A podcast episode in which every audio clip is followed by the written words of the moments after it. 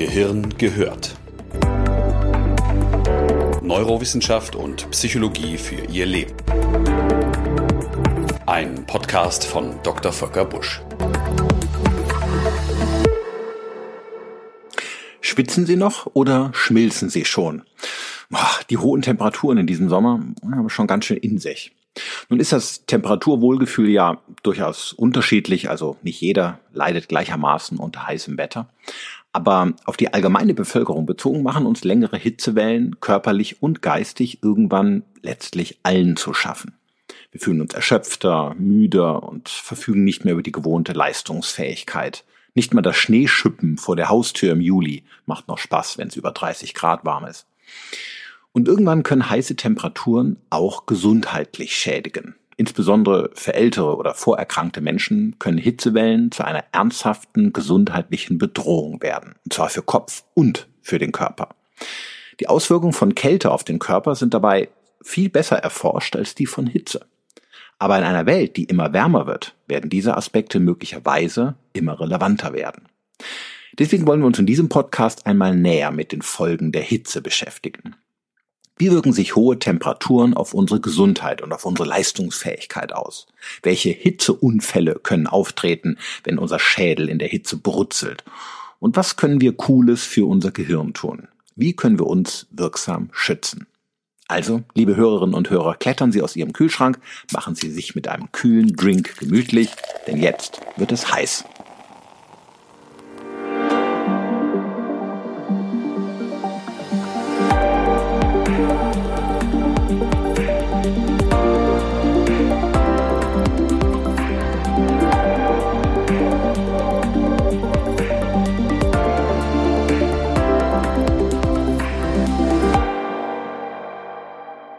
Die meisten körperlichen Funktionen verschlechtern sich bei Hitze mehr als bei Kälte. Natürlich kann beides belastend sein, aber im Laufe der Evolution hat unser Organismus insgesamt besser gelernt, den kalten Temperaturen zu trotzen als den heißen. Babys und Kleinkinder, Schwangere und ältere Menschen sind insgesamt von Hitzenotfällen verschiedenster Art am stärksten betroffen.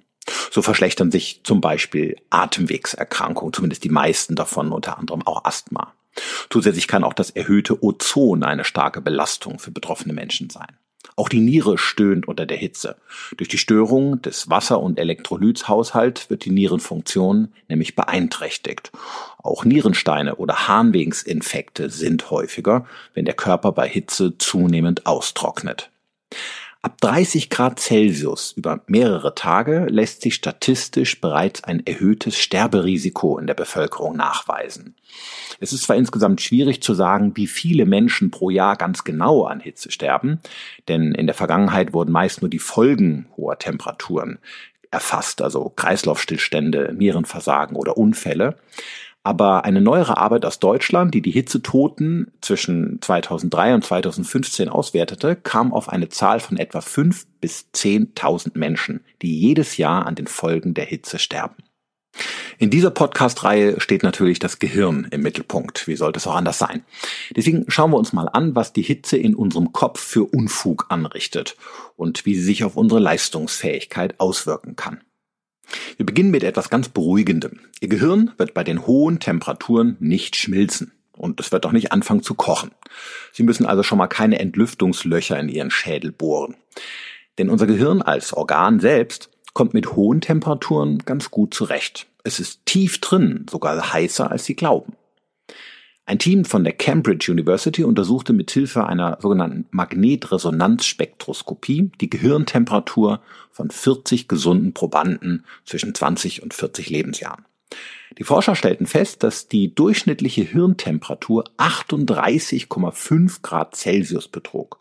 Damit also schon mal eineinhalb Grad höher als die Temperatur unter der Zunge.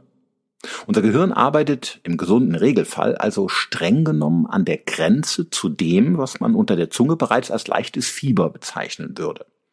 Und in bestimmten Regionen fuhr das Gehirn am Tag sogar bis auf 40 Grad Celsius hoch. Nachts sank die Temperatur dann wieder etwas. Okay, jetzt werden Sie vielleicht sagen, ha, wusste ich's doch, dass ich tief in mir drin ein heißer Typ bin. Recht haben Sie. Es gab aber noch eine zweite Überraschung. Das Gehirn war nämlich nicht überall gleich warm. Die inneren Teile des Gehirns, also beispielsweise das limbische System, dort wo unsere Gefühle entstehen, war grundsätzlich heißer als die äußeren Teile, beispielsweise der Hirnmantel, dort wo unser Denken und unsere Handlungskontrolle verortet ist. Vielleicht ist die bekannte Redensart von den heißen Gefühlen und dem kühlen Verstand somit gar nicht so ganz aus der Luft gegriffen. Dennoch gehen heiße Sommertage natürlich nicht ganz spurlos an unserem Gehirn vorbei. So funktionieren unsere Nervenzellen bei hohen Temperaturen und mangelhafter Abkühlung nicht mehr ganz so gut. Die Leistungsfähigkeit nimmt ab. Wir konzentrieren uns schlechter, wir denken weniger präzise und wir sind auch vergesslicher.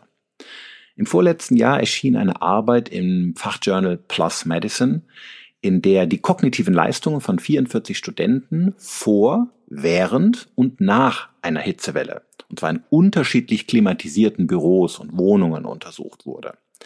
Die Wissenschaftler stellten fest, bei etwa 26 Grad Celsius zeigten die Probanden deutlich schlechtere Ergebnisse in ihren Leistungen als bei 21 Grad Celsius. Insbesondere die Konzentration, die Rechenleistung und die Reaktionsgeschwindigkeit war schlechter bei höheren Temperaturen. Interessant war, dass die Leistungsverluste auch dann auftraten, wenn die Außentemperatur nach dem Ende einer Hitzewelle schon wieder sank, weil es in den meisten Innenräumen nämlich noch einige Tage danach heißer war als sonst. Das könnte uns in Zukunft alle betreffen. Denn in immer besser gedämmten Gebäuden bleibt auch die Hitze noch ein paar Tage länger in den Wohnräumen erhalten und macht uns geistig selbst dann noch müde und schlapp, wenn es draußen schon wieder erträglich ist. Unsere Denkleistung sinkt alle zwei Grad oberhalb der Wohlfühltemperatur von etwa 22 Grad um mehr als 10 Prozent. Das ist eine Menge. Gehen Sie doch mal zum Thermometer Ihres Büros und lesen Sie mal die Temperatur ab. Wenn es im Zimmer aktuell 26 Grad warm ist, dann können Sie davon ausgehen, dass Ihre geistige Leistung circa 20 Prozent geringer ist als üblich. Das könnten Sie übrigens als dankbare Ausrede benutzen, falls Sie im Büro mal einen Fehler machen.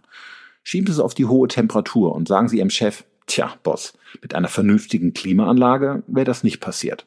bitten Sie ihn um eine Nachrüstung. Dann könnten Sie Ihr geistiges Potenzial so richtig entfalten. Die meisten Chefs reagieren auf solche Bitten viel schneller, wenn die Aussicht auf eine Produktivitätssteigerung besteht, statt nur eine Aussicht auf ein höheres Wohlgefühl der Mitarbeiter. Unsere Leistung sinkt also bei Hitze. Dafür steigen Gefühle von Reizbarkeit und Aggressivität. Selbst Gewalttaten nehmen bei Hitze statistisch signifikant zu. In einer Studie der Illinois University korrelierte sogar die Anzahl der Polizeieinsätze in Städten bei heißem Wetter mit der Außentemperatur des jeweiligen Tages. Der Grund hierfür ist vermutlich das Hormon Vasopressin. Eigentlich reguliert es die Gefäßweite. Aber seit einigen Jahren wissen wir, dass es auch für aggressive Gefühlswallungen eines Menschen zumindest mitverantwortlich ist. Steigt also das Vasopressin bei Hitze, steigt auch das Gefühl einer allgemeinen Reizbarkeit. Wenn Sie also das nächste Mal von Ihrem Kollegen angeschnauzt werden sollten, dann bleiben Sie cool. Vielleicht ist ihm einfach nur zu heiß. Öffnen Sie ihm ganz liebevoll das Hemd. Das konsequente Entkleiden hat möglicherweise eine deeskalierende Wirkung. Zumindest wird er irritiert schauen. Und die aufgeheizte Situation im Büro kühlt sich wieder ab.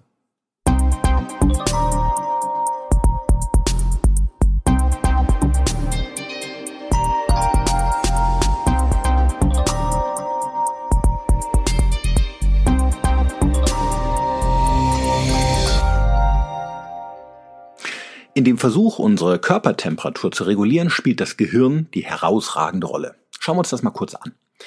Unser Stoffwechsel funktioniert bei etwa 37 Grad Celsius optimal. Und um diese Temperatur auf dem Wert konstant zu halten, egal wie kalt oder warm es ist in der Umgebung, setzt unser Organismus viel Energie ein und greift bei geringen Abweichungen sofort ein. Im Körperinneren haben wir überall Sensoren, die die Temperatur messen und dem Gehirn melden. Zuständiges Kontrollzentrum dort ist der Hypothalamus.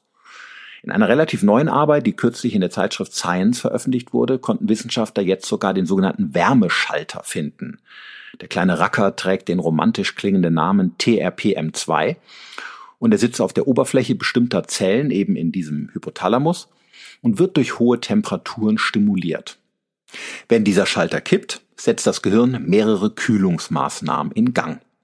In der ersten Stufe wird die Hautdurchblutung verbessert. Dazu werden die Blutgefäße erweitert und auch die Lymphbahnen dehnen sich etwas. Daher schwillen übrigens auch unsere Hände und Füße oftmals, wenn es draußen heiß ist. Betrachten Sie an einem heißen Nachmittag mal Ihre Finger. Sie sind möglicherweise etwas dicker als sonst. Das war nicht die Pizza am Vorabend, sondern die Hitze am Tag. Und diese Schwellung nimmt manchmal zu, wenn wir in der Hitze draußen handwerkeln oder im Garten arbeiten. Bei guter Durchblutung und weit gestellter Gefäße wird die Wärme anschließend durch die sogenannte Konvektion an die Luft abgegeben. Das heißt, leichte Luftbewegungen auf der Haut durch Bewegung oder einen Windzug tragen die Wärme von der Haut weg. Dadurch wird unser Blut abgekühlt. Die Konvektion ist auch der Grund, warum Menschen bei Hitze gelegentlich mit Fächern vor ihrem Gesicht rumfuchteln. Sieht lächerlich aus, hilft aber. Gefäßweitstellung und Durchblutungsförderung sind wirksam, können aber den Kreislauf durchaus belasten, weil das Herz mehr pumpen muss. Deswegen sind wir bei Hitze insgesamt auch weniger leistungsstark und fühlen uns rascher erschöpft. Wenn es jetzt draußen immer heißer wird, dann reicht dieser Mechanismus der Gefäßweitstellung zur Kühlung irgendwann nicht mehr aus. Und ab diesem Moment kommt es zur zweiten Stufe des Kühlsystems. Wir fangen an zu schwitzen. Spätestens bei etwa 36 Grad Lufttemperatur ist das der Fall. Der Schweiß verdunstet auf der Hautoberfläche und erzeugt damit den Kühleffekt. Je trockener die Luft, desto besser gelingt das. Da wir mit dem Wasserverlust auch kostbare Elektrolyte verlieren, können auch hier die Folge Müdigkeit, Muskelkrämpfe oder im schlimmsten Fall sogar Herzrhythmusstörungen sein. Wenn die Luftfeuchtigkeit sehr hoch ist an heißen Tagen, dann gelingt uns das Schwitzen deutlich schlechter. Dann kommt es zu einem regelrechten Hitzestau, der besonders belastend für den Organismus ist. Daher ist für die meisten Menschen heiße und trockene Luft auch angenehmer als heiße und feuchte Luft, zumindest auf längere Dauer. Vor dem Hintergrund der Erderwärmung und des Klimawandels ist dieser Aspekt übrigens beachtenswert. Wissenschaftler vermuten nämlich, dass in den nächsten Jahrzehnten nicht nur die Lufttemperatur, sondern auch der Wassergehalt der Atmosphäre steigen wird. Es wird also nicht nur wärmer, es wird auch feuchter. Hohe Temperaturen werden damit relativ gesehen vermutlich noch belastender werden. Aber als berufsoptimistischer Psychiater möchte ich natürlich ein paar gute Nachrichten unter die bedrückenden Fakten streuen. Der Körper kann das Schwitzen nämlich lernen. Bei Menschen, die in heißen Gegenden leben oder bei Sportlern, die viel trainieren, sehen wir das. Sie schwitzen deutlich mehr.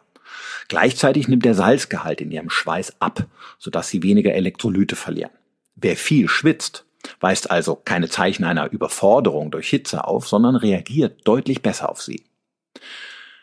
Falls ein pubertierendes Kind in ihrem Haus wohnt, das noch keine verlässlichen Hygienegewohnheiten entwickelt hat und den beißenden Schweißgeruch als Bestätigung für sein gut funktionierendes Schwitzen anführt, verfängt dieses Argument, denn der frische Schweiß riecht ja bekanntlich nicht, nur der, den man am Abend nicht abgewaschen hat und den die Bakterien dann zersetzen. Wer unangenehm riecht, hat am Vortag zwar effektiv geschwitzt, aber sich am gleichen Tag ineffektiv gereinigt. Sagen Sie das Ihrem Kind. Ich weiß auch nicht, warum mir dieses Beispiel gerade einfällt. Machen wir weiter.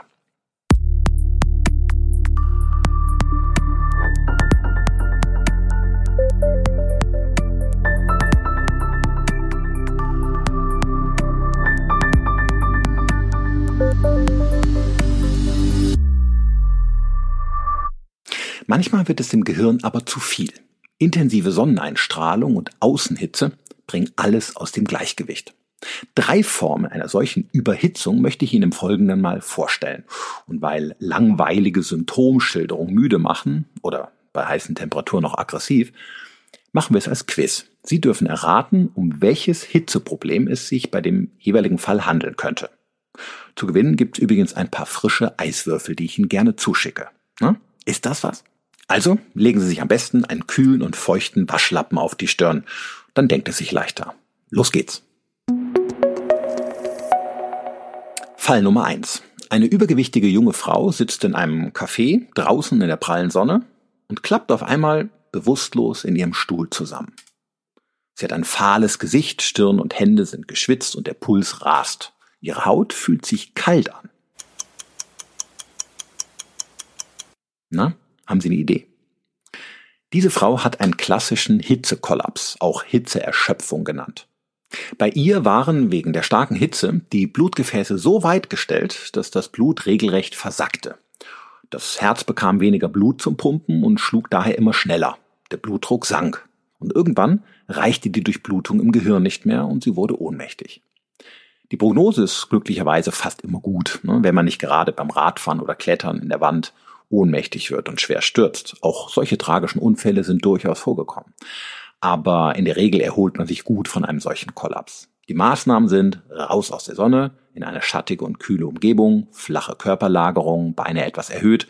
Das erhöht nämlich den Rückfluss von Blut in den Kopf. Da soll es ja wieder hin. Meistens reicht dann das coole Abwarten. Sobald man wieder bei Bewusstsein ist, gilt viel trinken und ein paar Elektrolyte zu sich nehmen. Fall Nummer zwei. Ein zwölfjähriger Knabe klagt nach der zweiten Halbzeit eines Fußballspiels über Kopfschmerzen. Auch der Nacken fühle sich irgendwie steif an. Der Junge hat ein feuerrotes Gesicht und ihm ist schlecht und übel, ist motorisch unruhig und wirkt psychisch sehr nervös. Hm, was glauben Sie? Hier haben wir es wahrscheinlich mit einem klassischen Sonnenstich zu tun. Mediziner mit einem unverbesserlichen Hang zum Latein sagen auch Insolation oder Heliosis dazu. Der Sonnenstich entsteht, weil die Sonne intensiv auf den Kopf strahlt. Das reizt die Hirnhäute, die das Gehirn umgeben, und machen die Nackensteifigkeit. In schlimmeren Fällen kann auch das Hirngewebe unter den Hirnhäuten anschwellen. Dann kann es zu Störungen des Bewusstseins kommen oder sogar zu Krampfanfällen. Der Sonnenstich ist keine generelle Überwärmung des Körpers. Die Körperkerntemperatur bleibt in der Regel völlig normal. Betroffen ist immer nur der Kopf. Prädestiniert für den Sonnenstich sind Kinder wegen ihres vergleichsweise großen Schädels oder Männer mit wenig schützendem Haar auf selbigem. Der Sonnenstich ist ein, will man sagen, niederträchtiger Geselle, denn zu den Symptomen kommt es meist erst einige Stunden nach der Sonneneinstrahlung, manchmal sogar erst dann, wenn man schon längst aus der Sonne wieder raus ist. Die Maßnahmen sind dennoch relativ simpel. Entscheidend ist aber, dass sie sofort erfolgen. Also raus aus der Sonne und rein in einen kühlen, übrigens besser auch dunklen Raum. Oberkörper hier jedoch, Achtung, anders als eben, aufrecht lagern. Dem Kopf fehlt kein Blut oder Sauerstoff. Das Blut soll hier eher zurücklaufen können, um den Druck im Schädel nicht unnötig zu erhöhen. Außerdem feuchte und kühle Umschläge auf die Stirn oder in den Nacken legen. Ausreichend Flüssigkeit trinken lassen und am besten bei den Betroffenen bleiben und ihn etwas beobachten.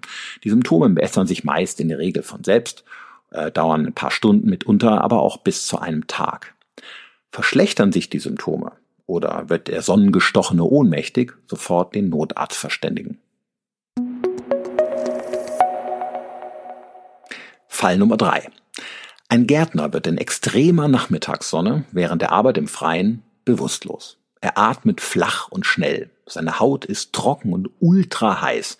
Seine Stirn fühlt sich an, als hätte er Fieber. Sein Puls rast. Ich gebe zu, das ist schon etwas schwieriger, aber hierbei handelt es sich aller Wahrscheinlichkeit nach um einen Hitzschlag, auch Hyperthermie genannt, dem gefährlichsten aller Hitzeunfälle. Darunter versteht man eine bedrohliche Überwärmung des gesamten Körpers. Dazu kann es kommen, wenn der Körper bei sehr hohen Außentemperaturen kaum noch Wärme abgeben kann, sondern immer mehr von ihr aufnimmt. Und dann kann die Körperkerntemperatur tatsächlich auf fiebrige 40 Grad Celsius ansteigen und der Organismus schaltet irgendwann ab. Ähnlich einem Handy, was man zu lange in der Sonne hat liegen lassen und es sich irgendwann selbst runterfährt, um nicht kaputt zu gehen. Häufig betroffen sind Menschen, die unter hoher Sonneneinstrahlung arbeiten müssen, also Dachdecker oder Gärtner, aber übrigens auch Obdachlose, die der Sonneneinstrahlung nicht entfliehen können. Manchmal auch Kinder. In der Fachzeitschrift Pediatrics erschien vor wenigen Jahren eine Übersichtsarbeit, nach der in den USA jedes Jahr zwischen 30 bis 50 Kindern einen Hitzschlag erleiden, weil sie an heißen Sommertagen von ihren Eltern im Auto vergessen wurden. Achtung, der Hitzschlag ist immer ein medizinischer Notfall und muss ärztlich behandelt und überwacht werden ohne hier unnötig dramatisieren zu wollen, aber ohne rasche medizinische Hilfe kann der Hitzschlag auch zu einer bleibenden Schädigung des Gehirns führen, mitunter sogar zum Tod.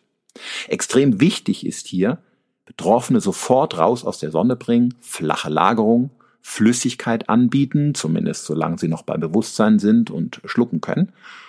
Und bei Bewusstlosigkeit Seitenlage. Kühlung mit feuchten Tüchern und Fächern von Wind oder Ventilatoren. Die Kleidung hierfür am besten lockern, damit die Konvektion auch vollständig erfolgen kann. Und immer und ohne Ausnahme Notarzt verständigen. Die Person muss ins Krankenhaus. Die beste medizinische Behandlung aller Hitzeunfälle ist immer ihre Vermeidung. Mit den klassischen Ratschlägen, die Sie jeden Sommer erneut im Radio hören, wie, sagen wir mal, nachts lüften und morgens Jalousien runter und so weiter, will ich Sie hier verschonen. Ist alles richtig, aber natürlich allseits bekannt. Es versteht sich außerdem von selbst, dass Sie bei starker Hitze im Freien auf körperliche Anstrengung weitgehend verzichten sollten. Denn, wie wir gehört haben, nimmt bei muskulärer Arbeit die Wärmebildung zu und bei starker Hitze kann der Körper die Temperatur kaum abgeben. Bringen Sie insbesondere in den Mittagsstunden Ihr Gehirn in Sicherheit. Falls Sie in den Nachmittagsstunden draußen sein möchten oder müssen, sollten Sie nach Möglichkeit immer einen Kopfschutz tragen. Helle Hüte und Mützen sind bekanntermaßen zu bevorzugen, da sie das Sonnenlicht besser reflektieren. Übrigens, Sonnencreme nützt nix. Ich sage das, weil man es öfter mal in seiner Sprechstunde von Patienten hört. Ja, sie hätten doch Sonnencreme benutzt. Sonnencreme schützt die Haut nur vor ultravioletter Strahlung und damit vor der Bildung von Hautkrebs. Die Wirkung der Hitze wird jedoch durch Infrarotstrahlung verursacht. Dagegen sind Cremes machtlos. Ziehen Sie also lieber einen Hut auf. Und ein Rat für die glatzköpfigen Männer unter meinen Hörern. Lassen Sie sich endlich wieder Ihre Haare wachsen. Wenn Sie das schaffen, dann verraten Sie mir bitte wie.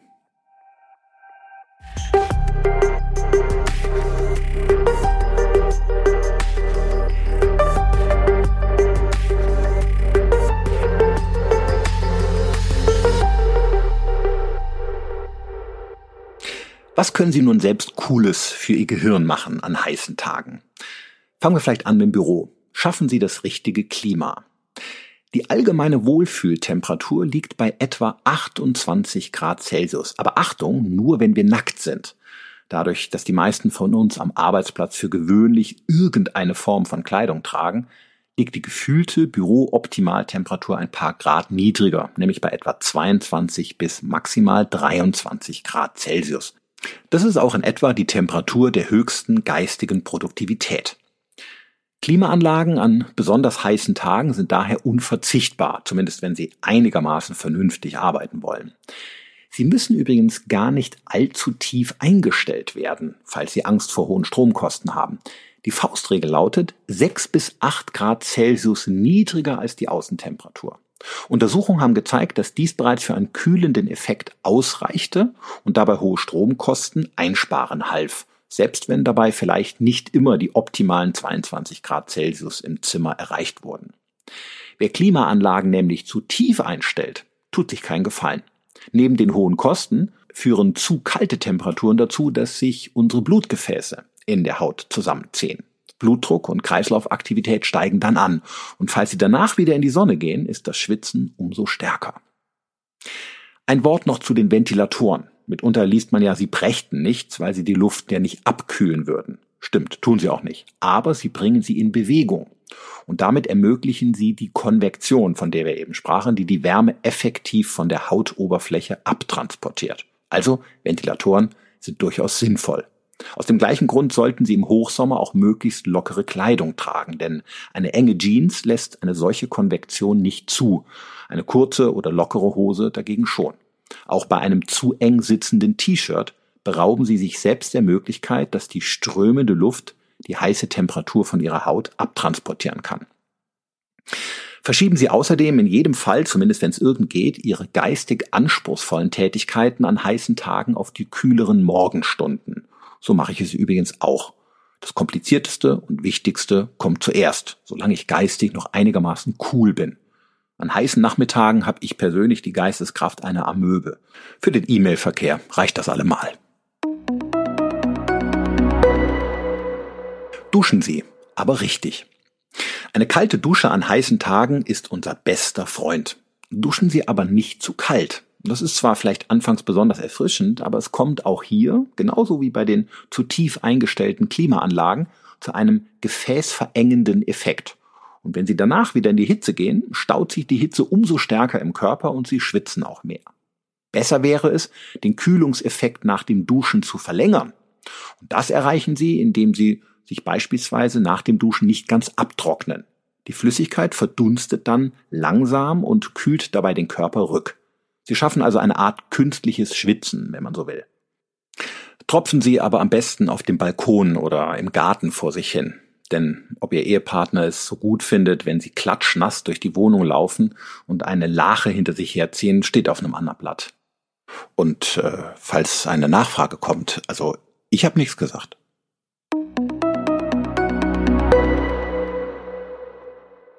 Trinken Sie mehr und essen Sie weniger. Das muss man vielleicht erklären, denn das klingt zunächst banal und ist wahrscheinlich niemandem wirklich neu. Aber ein paar Dinge können Sie hier tatsächlich berücksichtigen. Was das Trinken anbelangt, sind Leitungs- und Mineralwasser geeignet, aber auch verdünnte Obst- und Gemüsesäfte, Früchte oder Kräutertees oder sogar Suppen. Denn sie alle enthalten neben dem Wasser Mineralstoffe und Elektrolyte. Weniger geeignet sind dagegen stark gesüßte Getränke, denn zu viel Zucker entzieht dem Organismus Flüssigkeit. Je konzentrierter das Getränk ist, desto mehr Flüssigkeit zieht es aus dem Körper in den Magen-Darm-Trakt. Im schlimmsten Fall hat das Getränk also einen gegenteiligen Effekt und trägt eher zu einer Dehydrierung bei. Trinken Sie in jedem Fall ausreichend. Angaben von eineinhalb Liter pro Tag kennt man so, gelten aber als grobe Orientierung eigentlich nur an Wintertagen. Bei heißem Sommerwetter verbrauchen Sie mindestens das Dreifache. Sie brauchen es aber dennoch nicht übertreiben mit dem Trinken und sich zu fünf Litern Wasser zu zwingen. Vielleicht haben Sie nämlich auch über die Nahrung an diesem Tag bereits viel Flüssigkeit aufgenommen, denn auch Joghurt, Soßen, Obst oder Salate liefern natürlich Wasser. Sie werden in der Flüssigkeitsbilanz oft nur vergessen. Mehr Wasser als nötig führt übrigens zu keiner höheren Wasserspeicherung im Gewebe. Es belastet gegebenenfalls nur den Kreislauf oder die Nieren mehr weswegen gerade ältere Menschen mit Herzinsuffizienz oder Nierenerkrankung auch darauf achten müssen, nicht zu viel zu trinken. Gott sei Dank haben wir einen sehr verlässlichen Messfühler, was Flüssigkeit anbelangt, nämlich den Durst. Ihm können wir vertrauen. Trinken Sie, wenn Sie ihn verspüren. Lediglich ältere Menschen sollte man an regelmäßige Flüssigkeitszufuhr erinnern, denn das Durstgefühl kann im Alter etwas nachlassen. Die Getränke sollten übrigens nicht zu kalt sein. Unser Verdauungsapparat wärmt jede Flüssigkeit nämlich erst einmal auf die warme Betriebstemperatur des Körpers hoch. Vorher geht nix in die Blutbahn, alles andere wäre lebensgefährlich. Wenn Getränke zu kalt sind, dann entziehen sie dem Körper vergleichsweise mehr Energie. Ein eiskaltes Bier oder zwei trägt also nicht zu einer inneren Kühlung bei, ne, der bekannten Stammtischwissenschaft zum Trotz. Den Durst löschen und schmecken tut's an einem heißen Sommertag natürlich dennoch. Beim Essen sollten Sie leichte Nahrungsmittel bevorzugen, denn schwere Mahlzeiten brauchen viel Energie zur Verdauung. Besser also keine Weihnachtsgans im August. Insbesondere ist das Verdauen von Proteinen sehr energieintensiv und erzeugt sehr viel Wärme. Gegebenenfalls könnten Sie also den Eiweißanteil in Ihrer Nahrung etwas reduzieren, also etwas weniger Fleisch oder Hülsenfrüchte. Das Verbrennen von Kohlenhydraten ist für den Organismus vergleichsweise weniger anstrengend. Meine Kinder finden, das sei übrigens ein gutes Argument für deutlich mehr Vanilleeis an heißen Tagen.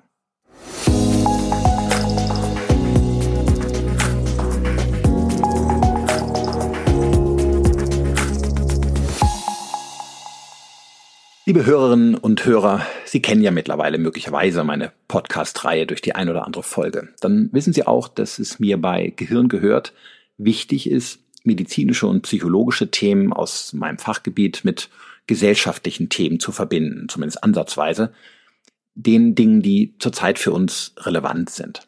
Und so ist es auch bei diesem Hitze-Podcast. Medizinisch können wir durch helle Hüte, Ventilatoren, Kräutertees oder Tropfspuren im Wohnzimmer ein kleines bisschen dazu beitragen, selbst etwas weniger unter der Hitze zu leiden. Und dennoch werden wir den häufiger werdenden Hitzewellen nur dann wirklich wirksam begegnen können, wenn wir als Gesellschaft die richtigen Schritte ergreifen. Und zwar am besten jetzt, um eine zunehmende Aufheizung unseres Planeten zu vermeiden. Denn nicht nur uns wird es immer heißer, auch unsere Erde hat bereits Fieber. Sie brauchen jetzt nicht mit den Augen rollen, an dieser Stelle erfolgt keine Klimadiskussion, keine Sorge. Und dennoch sind beide Aspekte letztlich nicht voneinander trennbar. Denn eine gesunde Menschheit und ein gesundes Klima gehören zusammen. Die Modellrechnungen der Klimaforscher können uns hier leider nicht gelassen stimmen. Aktuellen Berechnungen von Wissenschaftlern in einer Arbeit der Fachzeitschrift Lancet zufolge wird die Durchschnittstemperatur in Deutschland bis zum Jahr 2050 zwischen 1,0 und 1,3 Grad Celsius ansteigen. Bis 2100 sollen es sogar 3,7 Grad Celsius sein. Besonders betroffen von den Temperaturanstiegen werden die Innenstädte sein. Den aktuellen Zahlen verschiedener europäischer Umweltinstitute zufolge werden dadurch auch Hitzewellen häufiger, länger und intensiver.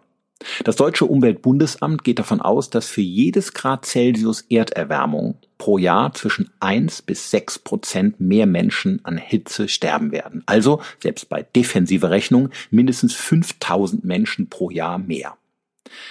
Die Deutsche Allianz für Klimawandel und Gesundheit, KLUG oder auch kurz KLUG, hat auf ihrer sehr lesenswerten Seite www.hitze2020.de viele guten Informationen hierüber zusammengestellt. Und neben medizinischer und klimawissenschaftlicher Aufklärung berichten dort auch viele Menschen von spannenden Projekten und Initiativen, die dem Klima- und Hitzeschutz dienen und sie zeigen dort Möglichkeiten auf, wie jeder von uns etwas zur Fiebersenkung unserer Welt beitragen kann. Lassen Sie uns hierfür alle Mittel nutzen. Nicht nur die, die uns vielleicht irgendwann in Zukunft einfallen, sondern am besten schon die, die uns jetzt zur Verfügung stehen. Das alles natürlich immer mit kühlem Kopf, aber unbedingt konsequent in der Sache. Wahrscheinlich gibt es kaum ein wichtigeres Ziel der Menschheit in den kommenden Jahren. Gehirn gehört. Weitere Informationen auf www.drvolkerbusch.de.